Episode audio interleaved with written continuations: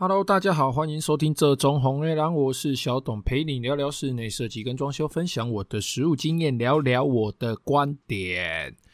最近哦，因为疫情的关系哦，很多工地都已经有一些管制措施了哈，所以工地的那个工期啊，实际上都会延长哦，因为室内五人以上就算群聚，所以都必须保持在五人以下。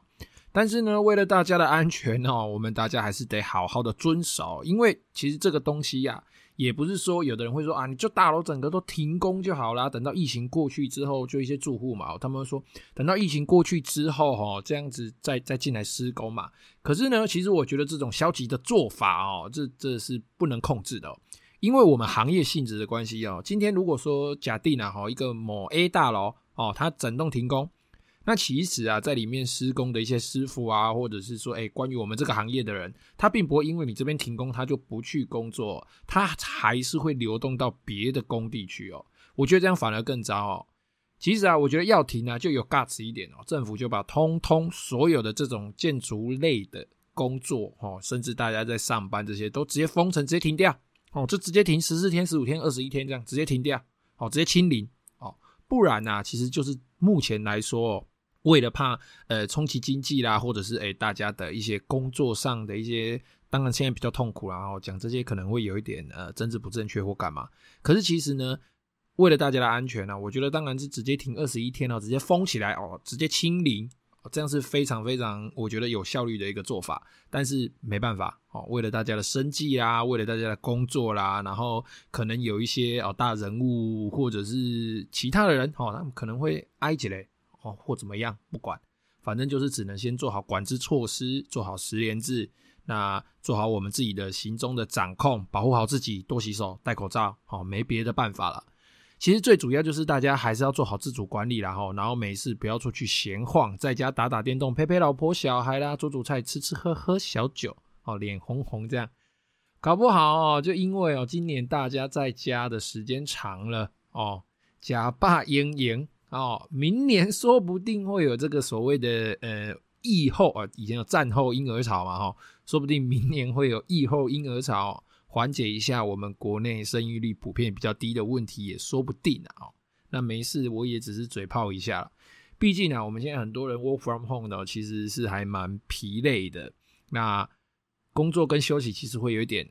有一点分不开啦。好啦，那闲聊了这一些哈，这礼拜哦，我们就来聊聊关于新成屋检修装修的过程中哦，除了设计师好跟同包跟我们讨论好哦，应该怎么做之外哦，其实有有哪些重要的检查点呢？我们业主可以自己稍微 check 一下，那确认说我我这个工地基本上呃完成之后不会有一些小问题的。那大家呢，通常买新成屋啊，除非你有客变。不然，通常啊，建商给予我们房子的那个隔间规划，大概都已经规划好了。那这边我指的新成屋哦，是指所有的地板，不管你是瓷砖或木地板哦，都铺设完毕。好，然后墙壁啦、天花板等等需要油漆的地方都已经补完土、油好漆了。哈，整个都是白白的，看起来干干净净、整整齐齐。那门框门什么都装上去了。厕所里面会有完整的设备，会有天花板镜子。呃，洗手台、水龙头，叭叭叭叭，反正就是你一切的民生用品都已经在那边了。那以及一套完整的琉璃台的厨具跟可以正常使用的水电线路。那不是那一种哦，什么都没有的新屋哦，就里面就只有水泥哦，只有窗框哦，那个叫毛坯屋哈。我们今天这边讲的新屋，就是我刚刚讲的那一些啦哈，就是有有水电啊，有什么设备这样子。好啦，那新成屋啊，其实你有上述我刚刚那些东西，其实你最低的标准就是把灯装上去，好，然后买个沙发、椅子、桌子、衣柜、床，哦，然后装个窗帘，装个冷气，买好你必备的家电啊，一些冰箱、洗衣机、热水器、电视，就可以安心的住进来睡觉、吃饭了。那电视哦，其实也不是现在大家必备的啦，现在大家其实也慢慢都看平板跟手机了。好啦，离题，那。呃，其实就算是今天最常见、最低、最低程度的装修，就不是东西买一买就好了，就是最低程度的装修，大部分也都会包个管线，好，包个冷气的管线啊，或者是说，哎，有一些大楼，我们的天花板会有所谓的吊管，哦，那这边那这边说的吊管其实不是那个消防的管线哦，这边那个吊管是那个解释一下，就是因为你家天花板，哦，就你楼上的住户啊，因为建商设计的某一些管线啊，可能是排水，大部分都是排水管啊，两英寸或一英寸半的排水管，不大支，但是因为高度、长度、位置等等的关系哦，它就会突出一截在你家的天花板上，通常都会在呃厕所附近或者是走廊附近这样。哦，那这一段就叫做吊管，哦啊，所以你家的。某一段管子哦，如果你你现在你家嘛哈，那你的天花板有，那你自己的管子有一部分也会凸在你家楼下的住户的天花板上哦，那一段管子就叫吊管。好，那最低最低程度的装修呢，就是可能包个管线，然后不管包冷气管或包吊管这样。那再来哦，就是会油油漆啦，钉钉天花板啦，那更甚的会铺一些呃超耐磨木地板之类的哦。那当然更往上的装修就是看个人需求了。所以啊，新成屋装修呢，首先啊，我们就来讲几个大家需要需要去 check、需要去检查的一些点哦。你不检查也可以，无所谓。如果你的设计师、你的统包相当负责任的话，那这些点你不用检查，他自然会交一个完整的作品给你。那如果你自己不放心，其实你只要 check 这几个点哦，自己也不用很累哦，也不用常常跑工地，就大概这几个点，跟统包、跟现场的工头，或者是跟设计师，哎，做一个。时间上的一些一些保持联系，好，那大概到那几个点的时候，你去就 check check 这几个点，基本上都不会太有问题。好，那首先哦，客变哦，在客变之前哦，大家要先注意哦，在客变之前哦，要先确认哦，建商说好，他建商会给的我们这个客变的程度哦，有的人是连隔间都可以变，有的人连厕所都可以变，但有的人不行，哦，有的可能只会允许你变更隔间房间的隔间。有的人诶、可能会允许你变插座的位置，有些不行。那有一些客变是要加钱，有些是不用。好，那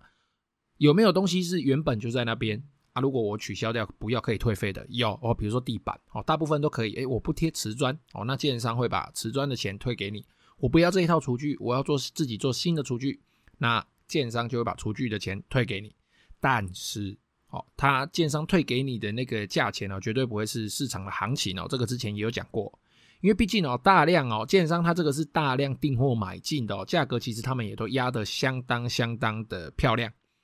所以哦，有的时候我们的客变退费哦，会有一种就是我我电视买两万块，结果我拖到回收站去买卖卖二手把它卖掉，只卖一百块，两万块跟一百块那种极度落差的那种感觉哦，那。实际上呢，是因为建商他大量买进嘛，他不可能退你行情啊，他都买低了，怎么可能还退还退你高？他又没有收钱回来，哦，他是还要再付钱出去的，所以他一定是买低，当然就是退低啦，哦，又又不是傻子，对不对？好，那客变的格局哦，其实大家注意一下，就是客变后啊，你整个空间感哦，是不是都能够得到业主本人主观的改善哦？因为设计这个东西其实成品相当相当的主观哦。你的空间感是不是能够得到你自己主观的改善哦？跟原来的相比哦，这部分其实好好沟通一下哦。毕竟没客变哦，要么就是装修的时候再拆嘛，拆掉就好了。但是如果说就是怕你客变了，哎，做完了整个装修都一起做完了，哎，靠腰又不开心，看得又不舒服啊，这个时候就相当落赛，就相当不好了，多花时间哦，花时间又伤心了。所以啊，这部分一定格局的部分一定要。好好的讨论哦，针对基本需求、整个空间感啊、距离啊等等哦，下去做一个全盘的讨论。再来哦，设计的部分呢，因为新成屋哦，它这个各项配置哦，都算是我觉得是相当清楚明了，因为它没有那种二手屋、三手屋可能会每一手翻修的那个的，哎，你工作逻辑不一样啊，这个线那个管是不是乱穿干嘛的？基本上啊，新成屋来说，大部分都是单线单管哦，当然中间会有一个。呃，回路周转盒哦，就是串联的盒子，不一定等等，但是基本上它的系统都是相当单纯、相当干净的，它是新的东西嘛。哦，那所以啊，在我们检查完没问题交屋之后，在我们要开始施工之前啊，必定要做好记录。哦，在交屋的时候其实就会做记录了哈。那当然，在施工前，比如说，哎，我今天水电要进来施工，水电就先测试好水的部分、电的部分，然后排水的部分测测测好，然后。呃，拍照录影没问题，我 check 完没问题，才不会说，哎，今天做做做做到一半，奇怪，排水孔怎么塞住了？哎，这个时候建商他大大大不了可以跟你说，哎，这个排水我交给你的时候是畅通的，是你后面工班自己塞的，但你工班就说，哦，没有啊，没有啊，这时阵你的得要回北前车了，哦，所以基本上该做的做好的记录了，哦，给水、排水、电力啦等等啦，哈，然后管线有没有什么问题啦，这些东西，即使是在交屋之后，施工之前也要做好完整的记录，才不会有责任归属的问题哦。好，那刚刚是讲到这个设计这个配置啊，不好意思啊，这个配置部分是相当相当的清楚哦。那好，讲到设计哦，其实在设计费上，大家在找的时候，其实稍微了解一下哦。通常啊，新成屋的设计费大概是我们在做一般居家设计，不管是是新成屋啦、毛坯屋啦，或者是翻修，大概分这三大项嘛哈。基本上新成屋的设计费通常是最低的哦，因为它的条件 OK 哦，整体里面不会太复杂，系统该有的都有，大部分都是外加上去，而不是做。太多的修改哦，所以不是很复杂，所以它的绘图啦等等一些系统上的设计啦，其实都算是比较简单的，所以新成屋的设计费会低于毛坯屋哦，那也低于这个旧屋翻新这样。好，那刚刚说了，如果说客变没问题，那设计图也画好了，房子在手上了，接下来就是准备施工了。那保护啦，比如电梯保护啦，哦，假设工程那那那些就不说了啦。如果说哎房子有改格局啦，那当然切割的啦，拆除的。进来清运啊，搬一搬，弄一弄，泥做进来补一补哦，差不多到这边哦，就跟新成屋没两样了。我们就从这边开始啊，从这边新成屋跟你房子有改格局，我们从这边开始，从这边切入来告诉大家如何去做一些整个房子里面的一些重要的点的 check。第一个，水电哦，这个时候进来就是水电，水电跟弱电还有冷气管线哦进来，其实他们就是依照图面。开始做整个系统的配置，比如说，呃，我主卧室要一一个一个冷气，客厅要一个冷气，餐厅要一个冷气，或次卧房需要冷气。好，那他就先进来把一些电力的部分啊，哈，冷气的电力啦，那冷气的铜管啊，都先放到正确的位置。好，那水电的部分呢，因为它比较复杂，这个我们等一下再说。然后呢，他就会把那个，哎，冷气就会把那个排水。建商付的那个壁排的部分啊，去把它可能做一些延长，做一些转弯哦，专用的排水管或者是硬管啊，不管就是稍微会打一下，然后做一个管线的延长。好，然后冷气的高度呢，它通常都会画着啊，画在那个墙壁上，确认好没问题哦，然后扣掉天花板的高度之后，这个冷气机到时候装上去，回风没问题，排水斜度没问题，铜管哦，它安装的铜管规格没问题哦，冷气大概就这样而已。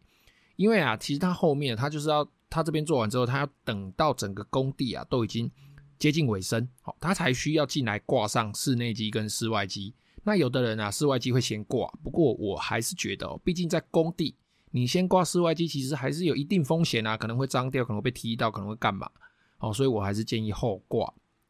好，那冷气的部分呢，其实就陪同会同设计师会同统包，好，来确定说，哎。这个冷气机它的回风位置没问题，高度没问题，排水顺畅，可以请他直接拿着保特瓶装水，直接从那个排水管灌进去，确定排水没问题，哦，这样就好，这样就算检查完毕了。那再来哦，水电的部分哦，注意哦，这个建商哦，它的如果说它的给水排水是正常哦，电力正常，然后所有的回流回路电流正常哦，那基本上大概就 OK 了哦。我要讲的呢是几个哦，我觉得在装修过程中哦，水电部分啊，我觉得比较不恰当的施工方式哦。第一个哦，就是常常哦，很多装修的师傅哦，会拿插座的回路的电来当做柜内灯啊，或者是一些低光低高度，它的这个这个光源的高度比较低，可能在壁板上大概八十公分、一百公分，或者是说，哎，它是在柜内一百八十公分、两百四十公分左右的这个墙。呃，在墙壁上也好，柜内也好的这些灯源的电力哦，使用一般插座的回路来当做他们的电力，柜下灯啊这一些，其实我觉得这样子做其实不是很好，因为万一我们这个插座是平常我们在插什么电视、吹风机、冷气、电风扇等等这一些电器的嘛，它用这一个回路里面的电力来当成我们的电灯的话，那如果说我们这个回路里面哦，刚好电灯打开的时候，我们有一些中高功率的电器刚好在运行。第一个可能它会造成灯具的闪烁哦，那可能会造成灯具变压器的损坏啊，等等一些比较不可控的后果。再加上如果说我们这个灯坏掉了，我今天我要关电，我一关就是整个插座的电都会不见，甚至最大的问题是因为它是使用插座来做灯具，我今天在关电的时候，其实我根本就不知道哪一个灯是属于灯，或者是电是属于电的。我觉得比较好的方法哦，是因为呃，就把回路的部分，灯具回路的部分就归在灯具回路。所有用电，比如说我们要插电脑的，插插什么无微不微啦，就不说了。然后冷气、冰箱那些，我们就把它分成一个回路，把这些回路通通分清楚哦。因为其实灯具回路哦，因为它电流不高。整个房子里面可能搞不好一整间房子才分成一到两个或两到三个电灯回路、电灯专用的回路而已。灯具归灯具哦，插座归插座用电哦，把整个系统做好整体分配哦，然后你这样就可以还可以写个贴纸，好，请设计师或者是水电写个贴纸哦，写好分好贴在电箱的开关旁边哦，至少未来出问题，比如说开关坏掉哦，灯具坏掉，插座坏掉。业主可以自己做简单的判断处理，或者是诶、哪个回路会跳电，诶、就知道说我关哪个回路它，它、欸、诶开哪个回路它一定会跳，一定会跳，这样子我就可以至少检查的范围会比较小，而且可以做一些简单的方式处理，好就可以避免更大的伤害。然后再来啊，就是注意一下插座的品牌啦、串联安装的方式啦，然后管路有没有套管，做好保护，这些就是你大概看过去就好了。有问题就问你的设计师，有问题就问你的统包。那基本上的这都是一个简单检查的基准点，不一定要做，不一定会做，不一定有做，但是有问题就问。好，如果他自己心里觉得要做，你问他，好，哎，这里怎么没做？他自己心里会觉得怪怪的，他自己就会乖乖去做了。好，应该是不会那么皮呀、好啦，那弱弱电的部分哦，基本上就是电视、网络、电话这些位置有没有到达它该要有的位置哦？设计图上面都会有，就是呃沙发旁边的电视呃的电话啦，呃这个电视机附近的天线啦，那可能会有个网络啦之类的。那线路有没有做接续？就是有没有接过啦？好，这个弱电的线路接过，或者是说它是一条直接串到底的，哦，这个要检查一下。那不是说不能接，而是你在接的时候有没有使用那个接续的豆豆，就是一颗橘色的，哦，那它防水的那种就接上去这样。水电的部分大概就这样了，基基本本没毛病了哈。以上讲的这些，那接下来啊就会接续到木作装潢的部分了哦。那木作装潢的部分最常见的就是我刚刚讲的冷气包管了。这里要注意一下，冷气包管哦，它其实包冷气管会预留一个冷气安装的孔。好，它其实这个孔的位置就是我刚刚在讲的那个，实际它就会影响到冷气室内机安装的位置哦。那通常冷气机本体的上方哦，必须预留五到十五公分以上的回风空间，最少五公分哦，最多可能十五二十，只要你家天花板够高哦，不然哦可能会造成回风不足哦，或者是它在吸气的时候它会有风切声等等的问题哦。那如果是吊引式的冷气，好，我们一般在讲就是那种隐藏式、隐藏式吊引式的冷气，除了维修孔之外，除了排水要注意之外，就是第一个回风口的位置哦，不要跟吹出来的那个出风口的位置太近，造成短路。什么叫短路？短路就是我出风口，风冷气风一吹出去，马上被回风口吸回去。好，那这样子你的冷气就会侦测到，哎，我的房间里够凉了，它就。压缩机停止作动了，这样子你的冷气永远都吹不凉，好，那永远都热得要死，这样。好，那再来哦，另外哦，木作会包的东西哦，就是天花板的消防洒水头。那这部分哦，其实在实际我们在做的时候，有的人会改嘛，会去改它，把它改改长或改短哦。但其实这个东西啊，要做更改啊，是必须要经过消防检讨啦，一些呃室内装修。申请等等的一些复杂的程序哦，但是实际上哦，却非常少人会为了消防管的高度哦，那那几公分可能改个三公分、五公分、十公分去做一个正常的申请流程哦，因为其实因为法规的关系嘛，不合时宜的法规、不合时宜的做法哦，旷日费时哦，然后又要花很多的钱哦。那在这边呢，还是比较建议哦，其实我们在做室内装修许可的申请的时候，就一并做好这部分的处理哦，会比较省时省力哦。都要花钱了，就一笔钱花一花，好，就弄一弄，这样就好了。好了，那不管申不申请哦，我觉得最低最低的标准就是那个洒水头那个头，在做天花板的时候一定要露出来哦，不要像以前哦，我曾经看过在拆装修的时候拆开之后发现靠腰那天花板上面是有包着洒水头的，把那个洒水头包在里面，我不懂那包起来是要怎样呢？是怎样？这个这东西救命器具，它就是一个救命器具。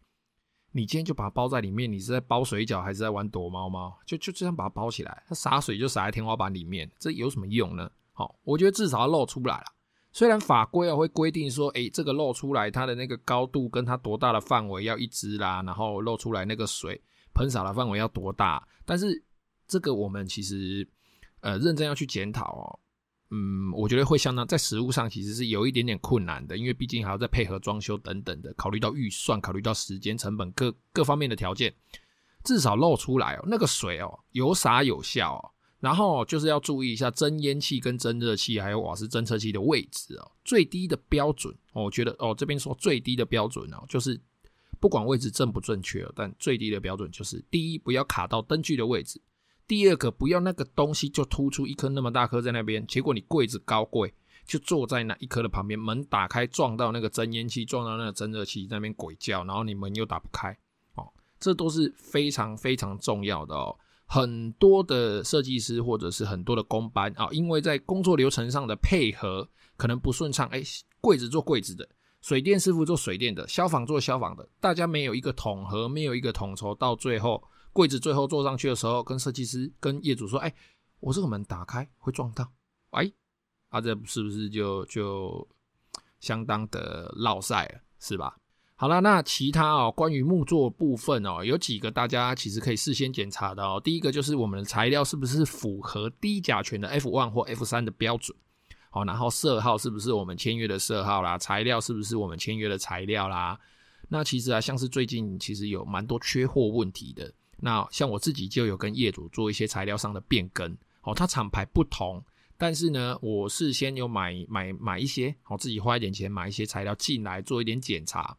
那确认这个材料品质其实没什么问题。好，总之就是大家先说好，然后我再去跟业主做一些材料上的变更哦，那业主也接受。其实大家就是工作就是这样，先说好，互相信任哦，大家工作就是开开心心没事，然后把一个工作整个。整个顺顺利利的完成，这样子就好了。好了，那以上啊提到几个工作检查点哦，如果说多多注意的话，其实搭配原来跟设计师或统包检查的，呃，搭配的这些图面上的尺寸啊，检查这些基本条件都没问题的话，那我想应该就没有什么问题了。那今天就先谈到木作的部分哦，新城屋装修检查点哦，这个我会分成上下两部。那下一集我们会继续聊新城屋哦，一样是这个系列哦，这个系列我两集就会把它结束掉。好，那也让大家在新城屋装修的时候，能够有一些检查点可以检查自己。哦，新城屋目前在装修有没有什么太大的问题？好，那这期节目就先到这边了。有任何问题，欢迎加入我的 IG 或者是脸书，搜寻这种红黑狼私讯我。如果你是 Apple Podcast 的用户呢，也欢迎在评论区留下你的问题，我会非常乐意为你解答。谢谢各位的收听，拜拜。